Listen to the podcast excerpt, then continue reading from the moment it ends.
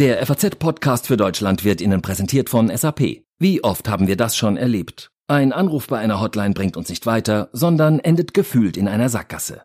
Die Lösung? Ein Sprachassistent, der genau erkennt, wann ein Anrufer einen echten Mitarbeiter braucht, der das Gespräch übernimmt und persönlich berät. So ein positives Erlebnis können Unternehmen ihren Kunden jetzt bieten. Das Business der Zukunft hat Gefühle. Erleben Sie Experience Management von SAP. Mehr unter sap.de slash erleben.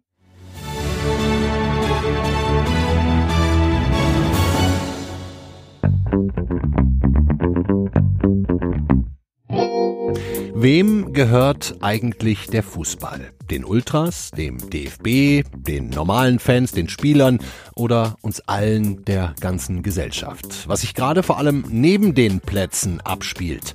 Die Zuspitzung des Machtkampfs zwischen Ultras und DFB mit der Symbolfigur Dietmar Hopp, darüber müssen und wollen wir reden. Mit das kann ich schon vorwegnehmen, durchaus überraschenden Ergebnissen. Außerdem unser tägliches Update in Sachen Coronavirus und Neuigkeiten über den Beruf der Hebamme. Da gibt es bald ganz grundlegende Änderungen. Hallo und herzlich willkommen beim FAZ Podcast für Deutschland an diesem Donnerstag, den 5. März. Ich bin Andreas Grobock.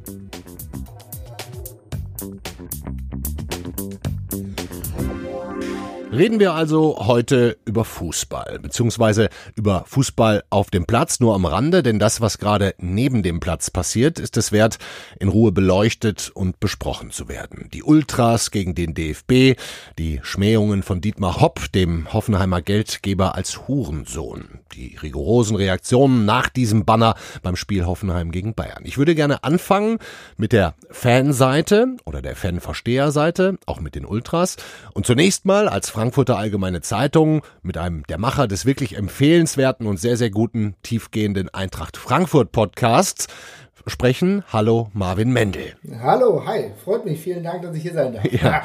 ähm, vielleicht, vielleicht kurz mal vorweg zur Einordnung für unsere Hörer. Ihr sprecht ja in eurem Podcast nicht nur über das Geschehen auf dem Rasen, sondern auch über Fanthemen, auch mit genau. und über Eintracht Ultras. Ihr wisst also, was da alles so passiert. Genau, mit Ultras relativ selten, die sind relativ zugeknöpft, das ist ja sowieso so eine eigene Thematik, aber wir haben ja ein oder anderen Kontakt und dementsprechend haben wir da natürlich auch einen Ort drin, ganz klar. Mhm. Nun ist ja die, die Eintracht-Kurve bekannt für ihren völlig irren Support, im Positiven mhm. auch, ihre Unterstützung, aber auch für ihre Verrücktheiten, auch im Negativen, für Ausschreitungen und so weiter. Meinen Sie, die äh, Eintracht-Offiziellen, Freddy Bobic und Co., die hatten gestern Abend beim Pokalspiel gegen Werder Bremen Angst, dass es äh, zu beleidigenden Plakaten kommen könnte? Ich denke, auf jeden Fall hatten sie Angst, aber, und das da muss man ganz klar auch positiv hervorheben, ist der Kontakt mit äh, den Ultras und auch den Offiziellen bei der Eintracht sehr hoch. Ne?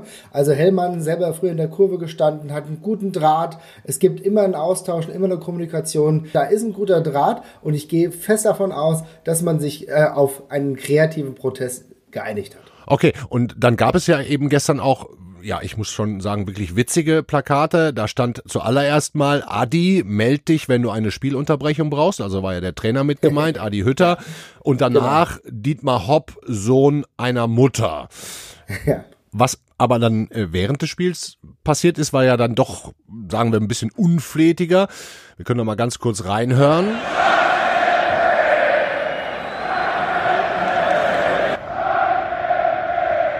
Also da haben Frankfurter und Bremer Fans im Wechselgesang Scheiß DFB gerufen, gerufen. Nach meinem Eindruck ja, mindestens das halbe Stadion.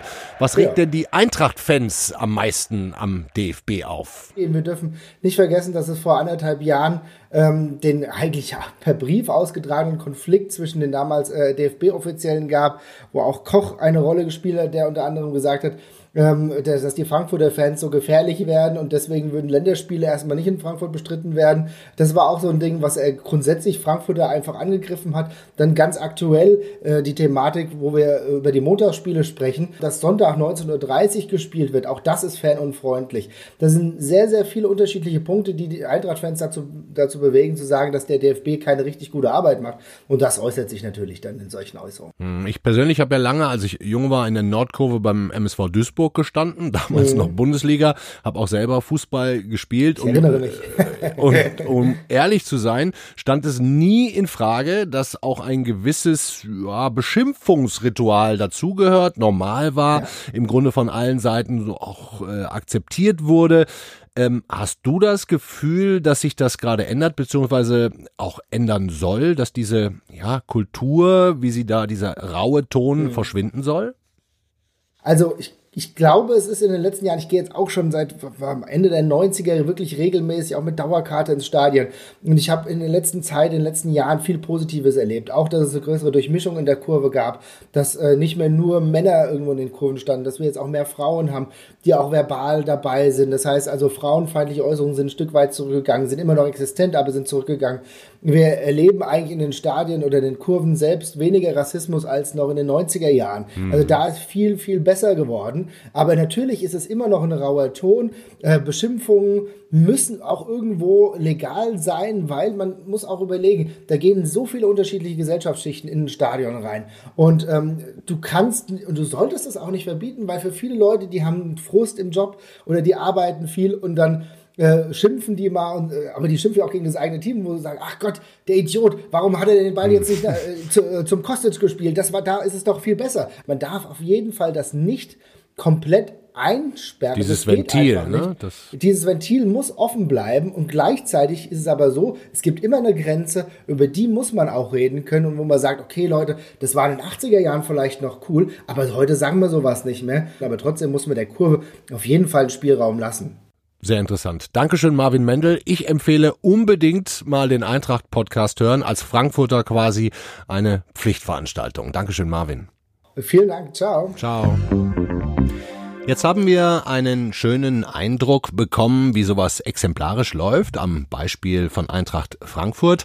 Aber wir müssen uns natürlich auch den aktuellen Konflikt nochmal ganz in Ruhe vornehmen. Die Causa Dietmar Hopp. Und da ist eigentlich alles ganz anders, als man denkt. Der DFB hatte beim Spiel am Wochenende Hoffenheim gegen Bayern hart reagiert mit diesem neuen Drei-Stufen-Plan, der im Übrigen gar nicht so neu ist. Ähm, der Schiedsrichter hatte das Spiel zweimal unterbrochen, weil Dietmar Hopp mit diesen Transparenten beleidigt wurde.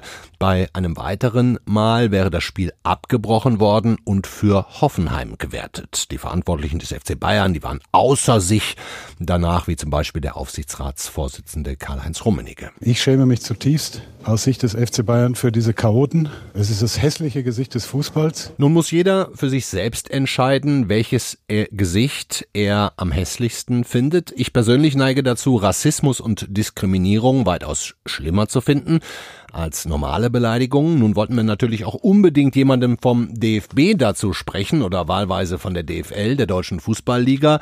Aber da will gerade niemand was sagen. Man muss sich äh, erstmal sortieren. Ich habe gerade eben noch eine E-Mail bekommen. Sehr geehrter Herr Krobock, leider können wir heute keinen Gesprächspartner für ein solches Interview stellen. Wir bitten um Verständnis. Warum will da keiner was sagen? Ja, ganz offenbar war die Auslegung des Schiedsrichters, das Spiel Hoffenheim gegen Bayern zu unterbrechen, gar nicht ganz korrekt. Der Drei-Stufen-Plan wurde nämlich gemacht, um ein Mittel gegen Rassismus und Diskriminierung zu haben und nicht gegen in Anführungszeichen normale Beleidigung. Das ist gestern nochmal glasklar geworden. Da gab es nämlich im Bundestag eine Anhörung des Sportausschusses und die DFB-Vertreterin Claudia Krobitsch hat das da sehr klar bestätigt. Diese Regelung, die ist konzipiert für Rassismus und Diskriminierung. Die ist nicht für persönliche Beleidigung in dem Sinne. Wir sind uns dessen bewusst, dass es da wahrscheinlich eine Übersensibilisierung gab. Und wir sind derzeit auch in einem Aushandlungsprozess, dass das, dass das klargerückt wird und dann auch dementsprechend kommuniziert wird. Wir können also festhalten, dass es hier noch eine Menge Klärungsbedarf gibt. Und bevor der DFB nicht mit den Vereinen und den Schiedsrichtern die neue Linie, die eigentlich richtige Linie kommuniziert, nämlich gegen Rassismus und Diskriminierung vorzugehen, wollen sie sich nicht äußern. Zumal man sich ja auch die Frage gefallen lassen müsste, warum bei rassistischen Übergriffen, wie zuletzt gegen den Hertha-Spieler Jordan Torunariga beim Pokalspiel auf Schalke oder gegen den Würzburger Drittligaprofi Leroy Quadvo beim Spiel Spiel in Münster, warum da eben nicht so hart durchgegriffen wurde. Wie geht es jetzt weiter? Das Theater um die Bayern-Fans am vergangenen Wochenende war ja gar nicht der Anfang der Hurensohn-Beleidigungen. Es war nur der Zeitpunkt der bisher härtesten Reaktion. Die Beleidigungen hatten ja schon vor vielen Jahren angefangen waren schon fast ein bisschen Folklore, und zwar damals in Dortmund in der Südkurve mit entsprechenden Plakaten. Fragen wir also am besten direkt mal danach und sprechen mit dem Dortmunder Fanmagazin Schwarz-Gelb, einem Sprachrohr der Südkurve. Hallo Christopher Georgios. Hallo, ich grüße Sie. Herr Georgios, klären Sie uns doch zunächst mal noch kurz auf. Warum Dietmar Hopp? Warum haben Sie in Dortmund damit angefangen und gerade ihn als Symbol auserkoren? Ja, also die, wie Sie ja gerade schon gesagt haben, die ja, Geschichte Hopp, die fängt ja eigentlich schon vor einigen Jahren an, also eigentlich mit dem Aufstieg äh, der TSG Hoffenheim in die erste Bundesliga. Ähm, und das ähm, hat man jetzt, glaube ich, auch mittlerweile schon der Berichterstattung mitbekommen, dass die TSG Hoffenheim einfach für einen Fußball steht, den ja viele Fans ähm, ja nicht mit dem traditionellen Verständnis irgendwie in Einklang sehen. Und ähm, Anders als es jetzt bei einem Verein wie etwa ähm, RB Leipzig ist, äh, ist Dietmar Hopp natürlich eine Figur, die da ähm, wesentlich präsenter einfach von Anfang an schon war ähm, für die TSG Hoffenheim. Und so dann natürlich auch ein bisschen mehr dann ähm, jetzt kommt natürlich äh, blöde Wortwahl, bei ins Fadenkreuz gerückt ist. Ähm, ja, das war, glaube ich, so ein bisschen der Grund dafür. Und dass überhaupt Geldgeber im Fußball ist, das ist ja eigentlich nichts Anormales. Ich meine, bei, beim BVB haben sie es selber, sie sind eine Aktiengesellschaft, ja, damit mhm. sozusagen auch äh, dem Kapitalismus erlegen. Der Nachbar auf Schalke hat einen russischen Geldgeber, die ja, Bayern klar. fahren nach Katar, wo reihenweise Menschenrechtsverletzungen stattfinden. Ähm, finden Sie es da nicht ein bisschen ungerecht, sich da auf einen, der jetzt Geld gibt, einzuschießen? Schießen? Ich meine, Tradition kann man ja auch drüber streiten. Wo fängt die an und wann fängt die an? Ja, bestimmt. Ähm, natürlich muss man da, ähm, glaube ich, zwei Sachen noch differenzieren. Zum einen, ähm, dass die, ich sag mal, die Sorte Fans, die sich auch gegen Vereine wie die TSG Hoffenheim richten, natürlich auch generell, sage ich mal, die Kommerzialisierung des Fußballs auch in ihren eigenen Vereinen äh, stark kritisieren. Also gerade ähm, was beim BVB so ähm, um 2005 mit dem Fast-Kollaps ähm, da passiert ist, das ist ja auch eines der Dinge, die auch von unserer Seite ähm, ja ganz scharf immer kritisiert und behandelt worden ist. Ähm, darüber hinaus ist aber natürlich ähm, die Situation Hoffenheim natürlich nochmal so ein bisschen spezieller, weil es natürlich da einfach ähm, ja so eine ganz spezielle Situation ist, wo jemand innerhalb von kurzer Zeit da ähm, ja, Unsummen an Geld in einen Verein, in einen ja, besseren Dorfverein, könnte man sagen, reingepumpt hat und ihn da quasi künstlich aufgebläht hat und dann plötzlich auf der ja, Bühne des, des Bundesliga-Fußballs platziert hat, ähm, was natürlich das ganze, ja, das ganze Rad nochmal deutlich ähm, ja, schneller gedreht hat, als es sowieso schon im Fußball so der Fall ist. Hm, aber muss es denn wirklich unbedingt diese Bezeichnung Hurensohn sein? Hätte man nicht auch Blödmann oder Geldsack oder irgendwas weniger? Ich meine, da wird ja auch ein Berufsstand mit beleidigt, der eigentlich gar keine Beleidigung verdient. Hätte man da nicht was anderes wählen können? Ja, absolut. Also, dass man jetzt ähm, über die Beleidigung streiten kann und sich fragen, ob das jetzt die Grenzen des Geschmacks übersteigt, das ähm, kann man natürlich äh, auf jeden Fall machen. Man muss aber natürlich auch dazu sagen, dass ähm, ja die, die öffentliche Auseinandersetzung oder die öffentliche Behandlung dieses Themas auch medial gesehen sich dann ja eigentlich immer nur auf diese Situation ähm, fixiert hat, wenn eben zum Beispiel dieses Wort Hurensohn genutzt wurde. Also es gab da wirklich sehr, sehr viele Versuche, auch von ähm, der Seite der Dortmunder Fans, ähm, mit einem offenen Brief, der etwa von Schwarz-Gelb.de formuliert worden ist, ähm, mit ganz vielen ähm, ja, ausführlichen Texten, die im Internet veröffentlicht worden sind und auch, ähm, sag ich mal, geistreichen und lustigen Spruchbändern. Ähm, auffällig war aber hier, das muss man natürlich irgendwie so sagen, dass das nie so wirklich medial dann ähm, ja, Anklang gefunden hat und man jetzt erst, so wie jetzt in den letzten Tagen auch in vielen Sendungen gesehen, irgendwie wirklich wahrgenommen wurde, wenn eben dieses Reizwort auch genutzt wurde. Hm. Ihre Borussia trifft ja jetzt am kommenden Wochenende auf die andere Borussia, Gladbach gegen Dortmund.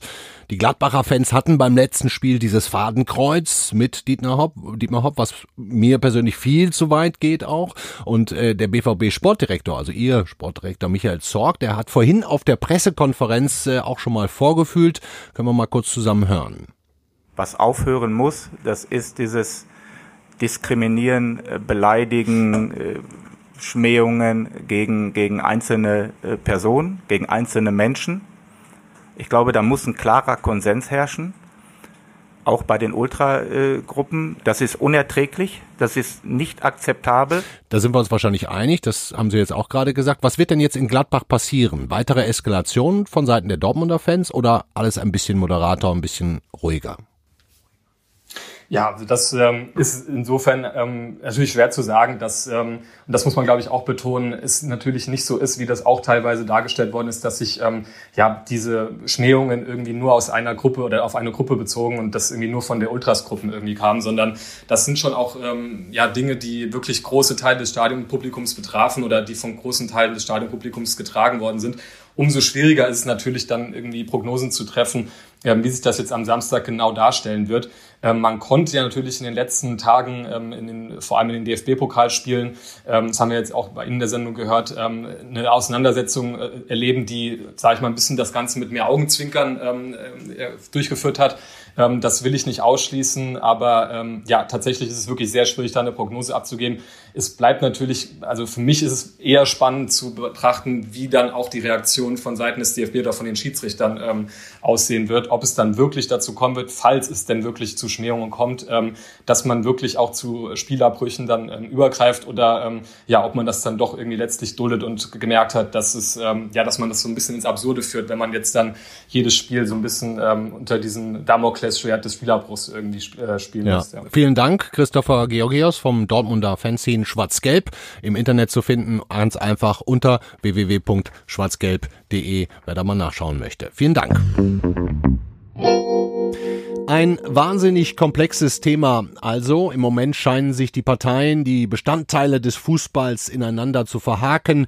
Die Vereine, die Verbände, DFB, DFL, die Fans, die ja auch wiederum unterteilt sind in Ultras, in ganz normale und natürlich die Medien noch dazu. Ich würde das Thema heute gerne abschließen mit dem Sportsoziologen und Fanforscher Gunther Pilz von der Hochschule Hannover. Hallo, Herr Pilz. Hallo. Herr Pilz, erleben wir gerade einen Kulturwandel im Fußball? Ich habe es ja zu Beginn der Sendung schon gesagt, ich gehe seit Ende der 70er Jahre ins Stadion, habe selbst Fußball gespielt. Der Ton war immer rau und irgendwie war das auch in diesem Raum Fußballstadion so halbwegs okay. Aber gerade jetzt, auch nach Hanau, braucht es in dieser Beziehung im Fußball einen kulturellen Wandel. Also Sie haben völlig recht, den Kulturwandel haben wir nicht, sondern das gab es schon immer. Und die, ich habe schon immer auch davon gesagt, die Ultrakultur ist unter anderem auch eine Pöbelkultur. Neben, neben einer Zuneigungs- und karikativen Kultur haben sie auch eine Pöbelkultur. Aber nicht nur Ultras, sondern das im Stadion generell.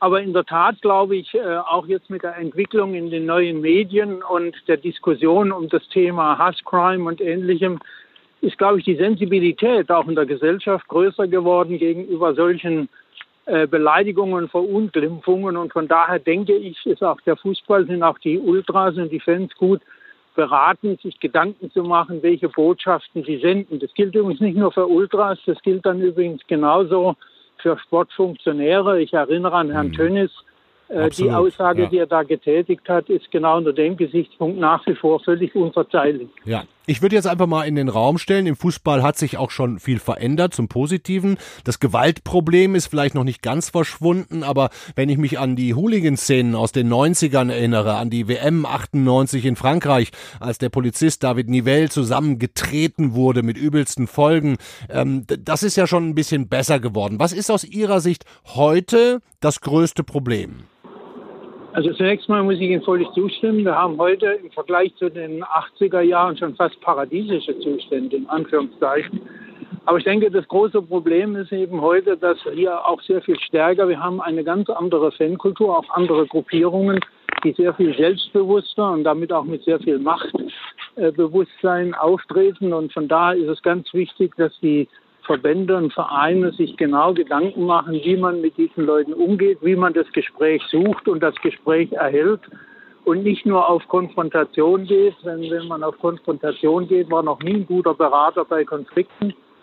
Dann wird man eher das Gegenteil erreichen und das merkt man ja auch, wie Ultras und die Fans reagieren. Dann kommt Gegengewalt und dann eskaliert das Ganze. Also insofern glaube ich, ist ganz wichtig, dass man die Kommunikation, den Dialog nicht nur sucht, sondern auch hält und auch bei, bei der einen oder anderen äh, ja, Rück, Rückschlag äh, nicht gleich wieder aufkündigt, sondern am Ball bleibt und nicht so beleidigt ist versucht, auch und so, ne? Ja, genau. richtig, genau. ja. ja. Und sondern wirklich auch an dem Thema arbeitet und sich Bewusstsein dass man hier auch eine gesellschaftliche Verantwortung hat. Absolut. Ich, ich erliege jetzt mal der Versuchung, die aktuelle Angelegenheit ein bisschen zuzuspitzen und äh, zu fragen, wer geht denn als Gewinner aus diesem ja Machtkampf zwischen den Ultras und dem DFB hervor? Oder kann es da überhaupt Gewinner geben? Also ich glaube, es sind beide ein Stück weit Verlierer, aber wenn man äh, die Intention der Ultras sieht, die sagen, wir sind, haben jetzt bewusst überspitzt, um Gehör zu finden, äh, dann waren es in der Tat die, die Ultras, die eher äh, die Gewinner waren, wenn man da von Gewinner reden kann. Denn es ist ihnen gelungen, mit diesen Provokationen zumindest auch ihr dahinterstehendes Anliegen nochmal äh, in der Öffentlichkeit äh, breiter äh, darzustellen. Ja, Herr Pilz, ich höre, Sie sind gerade wahrscheinlich am Handy und in den Zug gestiegen. Deswegen vielleicht noch eine letzte Frage. Sie sind ja inzwischen auch 75 Jahre alt, wenn ich mich nicht täusche, beschäftigen sich schon seit Jahrzehnten mit diesem Thema. Ähm, wem gehört der Fußball?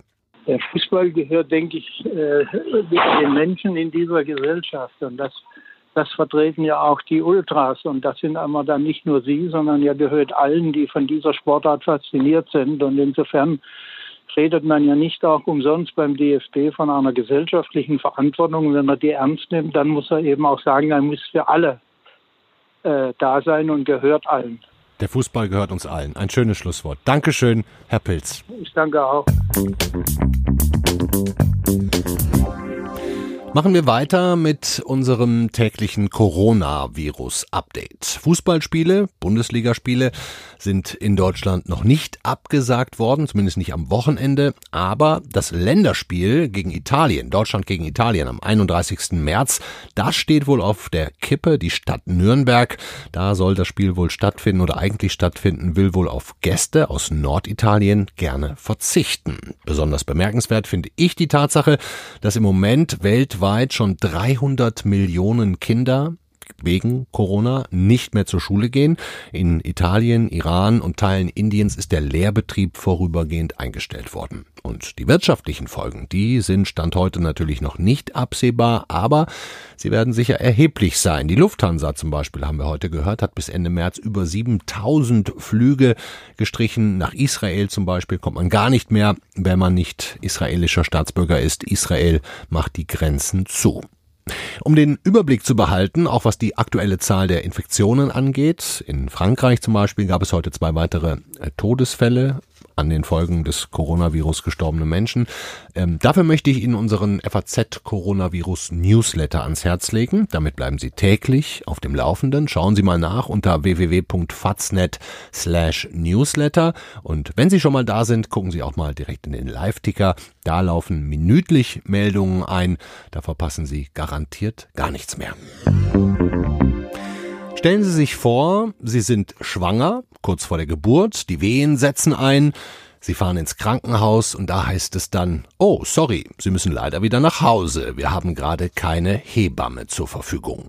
Klingt unrealistisch, ist es aber nicht, denn jede dritte deutsche Geburtsklinik hat laut einer Studie in den vergangenen Jahren schon mal eine Schwangere abgewiesen. Liegt natürlich daran, dass es zu wenig Hebammen gibt, weil dieser Beruf vielleicht nicht den Stellenwert hat, den er eigentlich haben müsste. Darüber will ich jetzt reden mit meiner Kollegin Jessica von Blasekovic. Hallo Jessica. Hallo Andreas. Jessica, du hast eine große Recherche dazu gemacht, muss man sagen, heute zu lesen in der FAZ. Den Link dazu haben wir in den Show Notes. Was ist denn das grundsätzliche ja, Hebammenproblem in Deutschland? Das Problem ist, dass einfach zu wenige Menschen in Deutschland diesen Beruf ausüben möchten. Das hat verschiedene Gründe. Zum einen ist er natürlich, ist es ein Beruf mit einer großen Verantwortung, die man da übernimmt, aber er ist auch einfach nicht besonders gut bezahlt. Ähm, dazu kommt, dass viele Hebammen freiberuflich arbeiten und sehr hohe ähm, Versicherungspolicen zahlen müssen, weil eben das Risiko, dass bei einer Geburt ähm, etwas schief geht, sehr hoch ist und dementsprechend ähm, teuer sind die Versicherungen und das können sich viele nicht mehr leisten und geben dann auch den Beruf auf, obwohl sie ihn gerne machen. Hm, nun soll es eine Reform geben, vor allem in der Hebammenausbildung. Ähm, das müsste ja auch erstmal vorgesetzt werden. Bislang musste man eine dreijährige Ausbildung absolvieren. Wie wird das denn in Zukunft? Ja, in Zukunft muss man studiert haben, um als Hebamme zu arbeiten. Man muss einen Bachelorabschluss haben. Ähm, dafür muss man mindestens zwölf Jahre zur Schule gegangen sein. Also man kann auch auf eine Fachhochschule gehen. Ähm, ja, und dann äh, muss man sich bei der Uni, bei der man, äh, an der man studieren möchte, bewerben. Und ähm, da gibt es dann natürlich verschiedene Zulassungskriterien von Nummer, Numerus Clausus bis Interview, äh, vielleicht auch ein Praktikum, was man schon gemacht haben muss. Was ich sehr interessant fand und auch wirklich nicht wusste, ist, dass Deutschland das letzte Land in der EU ist, in der der Hebammenberuf kein Studium voraussetzt. Genau, es gibt eine EU-Richtlinie von äh, 2005, die sozusagen besagt, dass Berufe zwischen den verschiedenen EU-Mitgliedstaaten gleiche ähm, staatliche Anerkennung haben müssen. Und ähm, Deutschland ist tatsächlich das letzte Land, das das jetzt umsetzt. Und die Frist wäre auch am 18. Januar diesen Jahres ausgelaufen. Das heißt, ähm, das Gesetz trat am 1. Januar in Kraft. Also es war eine Punktlandung. War also richtig Zugzwang auch. Also eigentlich finde ich es ganz ehrlich kaum zu glauben. Ähm, du warst ja jetzt auch in Hamburg, hast da die Hochschule für angewandte Wissenschaften besucht, an der dieser Hebammenstudiengang unter anderem gerade aufgebaut wird und hast uns auch einen äh, O-Ton mitgebracht ähm, von der wissenschaftlichen Mitarbeiterin äh, Christine Maria Kolper. Können wir mal zusammen hören. Also ich glaube, die Akademisierung hätte schon vor 40, 50 Jahren stattfinden müssen. Mhm. Ähm, damals, als äh, sich auch die Ingenieurberufe, die männlichen Ingenieurberufe von der berufsfachschulischen Ebene auf die hochschulische Ebene transferiert haben, weil einfach der Verantwortungsbereich der Hebamme dem entspricht. Christine Maria Keuper, die wissenschaftliche Auseinandersetzung mit dem Thema hast du es vorhin schon ganz kurz auch angesprochen, scheint ja viel, viel zu kurz gekommen zu sein in den letzten Jahren und Jahrzehnten. Was steckt denn da noch alles drin? Was müsste man denn da eigentlich noch alles erforschen? Genau, es ist einfach so, dass die Hebammenwissenschaften bis jetzt einfach ähm, ein Forschungsfeld sind, wo es noch viele Lücken gibt, weil die sich an, anhand von Ergebnissen aus anderen Feldern bedienen mussten, also aus der Psychologie oder eben viel aus der Medizin. Aber es gibt eben viele Fragen, die Hebammen und auch die Geburt ganz speziell betreffen, die ja das Metier der Hebammen sind. Da geht es jetzt in Zukunft zum Beispiel um Fragen, wie mit der zunehmenden Diversität umgegangen wird, also wenn man Frauen mit Migrationshintergrund hat oder ähm, auch Paare, die sich ein bisschen andere, andere Vorstellungen von der Geburt haben. Das sind so Bereiche, die jetzt ähm, erforscht werden müssen. Hm, und wer soll eigentlich das Studium bezahlen? Ja, bislang gab es ganz normal ein Azubi-Gehalt für die Hebammen äh, Auszubildenden und interessanterweise wird es wohl so sein, dass es das Gehalt auch weiter gibt, weil es gibt weiterhin einen hohen Praxisanteil im Studium natürlich, der ist fast gleich äh, wertig wie in der Ausbildung. Und ähm, ich habe bei meiner Recherche erfahren, dass wohl die gesetzlichen Krankenkassen, die bislang das Azubi-Gehalt bezahlt haben, auch über eine Pauschale jetzt diese Praxisstunden dann vergüten. Ähm, ganz offiziell ist es noch nicht. Das befindet sich wohl gerade im, ähm, ja, noch im Beschlussverfahren. Dankeschön, Jessica von Blasikowitsch. Was sonst noch in der Welt heute wichtig war. Die Türkei verlegt 1000 zusätzliche Polizisten an die Grenze zu Griechenland. Das kündigte das türkische Innenministerium an und will damit verhindern, dass die griechische Regierung Flüchtlinge zurückdrängt, die versuchen, den Grenzfluss Evros zu überqueren. Bei den Polizisten handelt es sich um voll ausgerüstete Spezialkräfte. Seit der türkische Präsident Erdogan am Wochenende erklärt hatte, die türkische Grenze sei offen für Migranten und Flüchtlinge, ist die Lage an der Grenze eskaliert. Frauen sind die besseren Unternehmensgründer, zumindest in Österreich. Den Schluss lässt eine neue Untersuchung der Erste Bank zu, hinter der die Sparkasse steht. Ein Ergebnis ist, dass Frauen inzwischen fast ebenso aktiv Unternehmen gründen wie Männer. Unter den über 32.000 österreichischen Neugründungen im vergangenen Jahr kamen Frauen auf einen Anteil von 46 Prozent. Die katholischen Bischöfe in Deutschland wollen ihre Leistungen in Anerkennung des Leids, das Opfern sexuellen Missbrauchs zugefügt wurde, in ganz, ganz wesentlichen Punkten verbessern. Stand seit 2011 eine Summe von 5000 Euro im Raum. So heißt es nun, materielle Leistungen seien individuell festgelegte Einmalzahlungen, die sich in der Höhe an Schmerzensgeldern der staatlichen Gerichte in vergleichbaren Fällen anlehnen.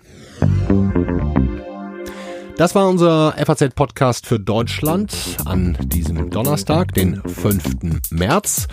Wie immer an dieser Stelle der Hinweis oder vielmehr die Bitte um eine Bewertung in Ihrem Podcatcher, bei Apple Podcasts zum Beispiel, oder schreiben Sie uns auch eine Mail. Wir freuen uns über Feedback, Anregungen, vor allem Kritik, was wir besser machen können. Das geht am besten an podcast.faz.de. Morgen begrüßt Sie wieder die Kollegin Tammy Holderried. Für mich war es das heute. Ich wünsche Ihnen einen wirklich schönen Tag. Thank you.